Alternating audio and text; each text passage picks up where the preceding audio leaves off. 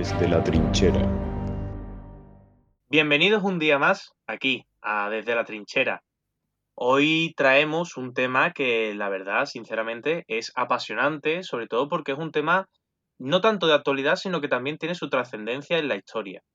Además que un hecho reciente, como es la muerte del consorte de la reina Isabel II, Felipe de Edimburgo, lo trae más a la actualidad. Para ello contamos hoy con la presencia de, mi gran amigo y compañero Javier Abreu. ¿Qué tal, Abreu? ¿Cómo estás? Hola, Alfonso, ¿qué tal? Pues yo muy bien y encantado de estar aquí hablando desde la trinchera una vez más. Pues bien, hoy Javi lo hemos traído para que nos hable un poco sobre el Reino Unido y la Commonwealth. Así que, Javi, para empezar, primero de todo, estamos acostumbrados a utilizar varios nombres en referencia al Reino Unido o Gran Bretaña, que, realmente son distintos entre sí. Conceptos como Gran Bretaña, Reino Unido, Islas Británicas. La verdad que uno se pierde un, un poco con tanto concepto. Pero, ¿cuál es la diferencia entre ellos? Sí, la verdad que es que son términos que confunden, pero como bien dice Alfonso, pues no designan lo mismo. Por un lado, las Islas Británicas lo que hacen referencia es a todas aquellas islas que, valga la, redundancia, están situadas en el noroeste de Europa, como bien sabemos. Luego, el término Bretaña es distinto porque, como tal, las secas hunde sus raíces en la Edad Media y hace referencia a lo que hoy conocemos como la región de Bretagne, en Francia, la región de Bretaña, ¿no? Entonces, el concepto de Gran Bretaña alude a los territorios de Inglaterra y Escocia. ¿Por qué? Pues porque se unieron en 1707 y de esta manera lo diferenciamos de la región de Bretaña de, Francia. Y por último, cuando hablamos de Reino Unido e Irlanda, incluimos tanto a Gran Bretaña como Irlanda, por su unión que se produjo en 1801. Bueno, entonces, Javi, para eh, ser más conciso, ¿cuál es la diferencia entre Gran Bretaña y Reino Unido? Bien, a ver, la diferencia está en Irlanda del Norte, porque el término Gran Bretaña no lo comprende, pero sí lo incluimos cuando hablamos de Reino Unido. Vale, creo que ahora mismo nuestros oyentes lo, han podido comprender perfectamente. Una vez aclarados estos términos, pasamos al otro tema de conversación, que es la Commonwealth. Javi, ¿puedes darnos una, una pequeña introducción sobre qué es la Commonwealth? Sí, claro, Alfonso. Mira, la Commonwealth, como tal, es una organización internacional que comprende al Reino Unido y todos aquellos territorios que, que, bueno, pues que en su día pertenecieron al territorio británico. Actualmente, vamos, en la actualidad se compone de 54 estados. ¿eh? Y estos estados son tanto países desarrollados como países que, pues, que están en vías de desarrollo. Su objetivo fundamental es básicamente trabajar para promover la prosperidad, la democracia y la paz, así como también pues, ampliar lo que viene siendo la voz de los pequeños estados y también eh, figura como objetivo formal la protección del medio ambiente. Unos objetivos, la verdad, que muy loables y es muy curioso lo que dice Javi. Pero vamos a andar un poquito más. Y es que, ¿qué trayecto ha tenido a lo largo de, la historia esta organización? Porque, como ya bien sabemos, el origen lo, tiene en el Imperio Británico. Pero este Imperio Británico como entidad jurídica deja de existir dando lugar al actual Reino Unido. ¿Qué, ¿Qué, trayectoria ha tenido? Pues lo primero, muchísimas gracias por esa pregunta, Alfonso, porque es muy interesante. A ver, como bien has dicho, el Imperio Británico fue una potencia global. ¿eh? eh desde 1820 hasta, 1956 concretamente. Y en este sentido, la Commonwealth lo que ha sido es una salida, una especie de salida al Imperio Británico eh, a través de las General Rules o reglas generales del Imperio Británico, que consistían básicamente en la concesión de autonomía a grandes territorios que eran difíciles de gestionar por la metrópoli, esto es por Londres, vaya, básicamente. Y, eh, con respecto a esos territorios, ¿a, ¿a, qué territorios te refieres, Javi? Sí, a ver, yo con estos territorios me refiero sobre todo a Canadá y Australia. Es decir, la regla que, era vigente entonces era la concesión de, autogobierno a estos territorios. Y aquí, pues claro, tiene especial incidencia el hecho de que la gran mayoría de territorios estaban poblados por mayoritariamente europeos. Y estos estaban acostumbrados a la forma de gobierno que era parlamentaria. Vale, creo que me queda claro, pero ¿y ese autogobierno, Javi? Mm, ¿De, qué manera se veía en la práctica? Eh, es decir, ¿qué, suponía en la realidad?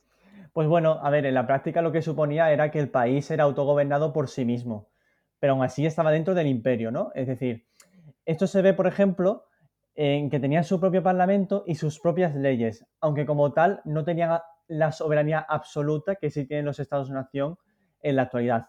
A ver, por soberanía lo que hacemos referencia es básicamente a la última palabra en términos de gobierno. Y en este sentido, quien tiene esa, última palabra es la corona británica. Ahora bien, sí que es verdad que en 1931 esta regla se aplicó a todos los territorios a, través del Statute of Westminster, el Estatuto de Westminster, provocando que, bueno, pues que todos esos territorios tuviesen la misma condición, es decir, el mismo estatus ante la corona británica. Vale, entonces, mm, por lo que nos estás comentando, Javier, mm, esta regla se aplica a todos los territorios en 1931. Pero, como bien sabemos, luego en eh, a lo largo del siglo XX se van produciendo los procesos de descolonización, ¿no? ¿Cómo se ha ido adaptando la, Commonwealth a estos nuevos contextos? Pues, Alfonso, a ver, llegados a este punto, se han ido, se han ido produciendo movimientos nacionalistas en los territorios miembros que ya habían empezado en la década de los años 20 y a esos movimientos les siguen concesiones de incluso de, independencia. El ejemplo por excelencia en este sentido es la India, porque alcanzó su independencia en 1947. Y su caso es que es muy llamativo, ¿eh, Alfonso? Porque en 1949 este país manifestó su intención de elegirse bajo una república, es decir, no era la monarquía la corona británica. Y claro, pues eso evidentemente pues era contrario a la Commonwealth y podría de hecho implicar su salida de esta organización. Sin embargo, sí que es verdad que en abril de ese mismo año se permite que India pues, pudiese ser miembro de esta organización en forma de república a cambio de, que se reconociese a la corona británica como el símbolo de la Commonwealth. Y es que de hecho es desde, desde este momento cuando ya hablamos de como tal la Commonwealth of Nations a la que se refería pues el Statute of Westminster que hemos hecho referencia anteriormente. Pues la verdad, bastante, bastante curioso, interesante esta trayectoria, ¿no, Javi? Pero ahora, hablando un poquito más del presente, vemos como tal que la Commonwealth es una organización internacional que es intergubernamental, como, como todas salvo la Unión Europea, pero, pero no es como las demás. Es decir, hay, hay un elemento que la diferencia, ¿no? ¿Cuál es ese elemento que las distingue? Sí, la verdad que es una organización intergubernamental como todas, salvo la UE, ¿no? Pero sí que hay un elemento que lo distingue. Verás, el elemento que lo diferencia es el hecho de que no tiene una constitución o un estatuto, que tiene normalmente una organización internacional. Y, e, esto recuerda, en cierto sentido, al common law, porque sabemos que Reino Unido pues, no tiene constitución escrita. y así como tales, no hay obligaciones formales, es decir, dejadas por escrito, entre unos estados y otros, porque la acción de la Commonwealth está básicamente basada en la consulta entre los miembros de esta organización. Por ejemplo, mediante conversaciones de reuniones.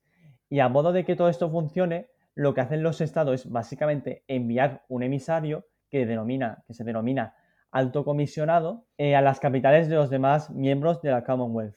Y esto queda complementado con una reunión de jefes de gobierno de los estados que forman parte de esta organización cada dos años. Pues Javier, se nos ha acabado aquí el tiempo, ha sido todo un placer tenerte aquí. Y, nada, también informar a nuestros oyentes que Javier Abreu se une al comité ejecutivo de Desde la Trinchera. Sí, yo para mí siempre sabes que es un placer colaborar desde la trinchera y sobre todo ahora como miembro del comité ejecutivo. Pues nada, queridos oyentes, espero que esta noticia os haya gustado. Eh, además que de este Relaciones Internacionales para Damis, Contadnos en redes sociales qué os ha parecido. Nos tenéis en Instagram en arroba desde la trinchera pod y en Twitter en arroba desde la TR. Espero que sigáis oyéndonos, que, que le recomendéis este podcast a mucha más gente. Y nada, aquí Alfonso Robles se despide de vosotros un día más y seguiremos informando aquí, desde la trinchera.